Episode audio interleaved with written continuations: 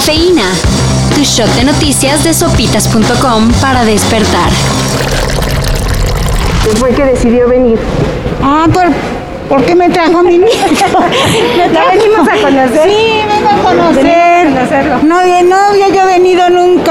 Recién estrenado el cable bus y ya lleva dos grandes fallas en lo que va del mes. Así que para ver si ya le echan galleta al mantenimiento o a ver qué. El gobierno capitalino advirtió que sancionará a la empresa responsable de la operación de la línea 2 del novedoso transporte. Tampoco será mucho. Solo 100 mil pesos de multa aproximadamente. Cuando les digan que cuesta 100 mil pesos, hay que decir que barato, que barato. Repetirlo y repetirlo, como en la televisión.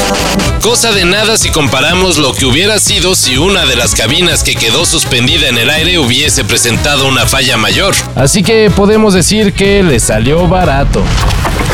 Para que haya problemas debe haber dos.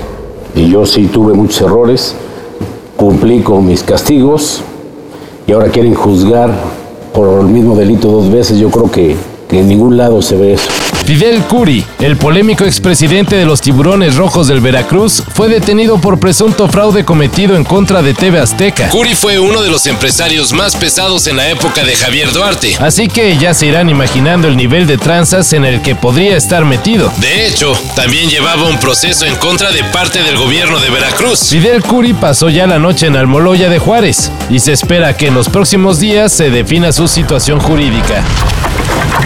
Y bueno, las autoridades andan con todo, sobre todo en temas fiscales, Si no, pregúntenle a la cantante Gloria Trevi. a quien Unidad de Investigación Fiscal ya tiene en la mira por presunta evasión fiscal. Las dejé así para que les diera el sol. Y nos está dando bien y bonito. A mí nomás me falta aquí este pedacito, pero porque la almendra se puso justo donde me estaba dando el sol. ¡Ay, no, ya te no te soporto! Tanto la intérprete de Abrácense Perras Así se llama su canción. como su esposo, el abogado Armando Gómez, habrían evitado pagar a Hacienda alrededor de 400 millones de pesos. Y en una de esas, hasta habrían incurrido en operaciones con recursos de procedencia ilícita.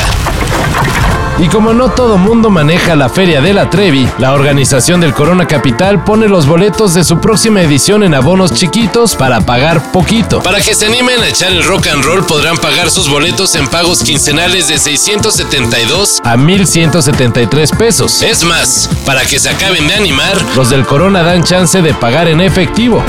Así que van. Ah, y con la nada novedosa novedad de que el cierre de la frontera con Estados Unidos seguirá mínimo por un mes más. ¿Que qué? ¿Que ustedes llegan por avión? Bueno, ok. Nomás les avisamos que el gobierno de Biden pedirá comprobante de cuadro completo de vacuna contra el COVID-19 como requisito indispensable para ingresar al territorio norteamericano. Esa raíz en México. No cumplí acá está en México, otro acá está en Estados Unidos. Así es. Gracias, señora. Según se prevé, será a partir de noviembre que comience a aplicarse esta medida. En los próximos días se dará a conocer más información desde la Casa Blanca Para esta y mayor información, en sopitas.com. Cafeína. Shot de noticias de sopitas.com para despertar.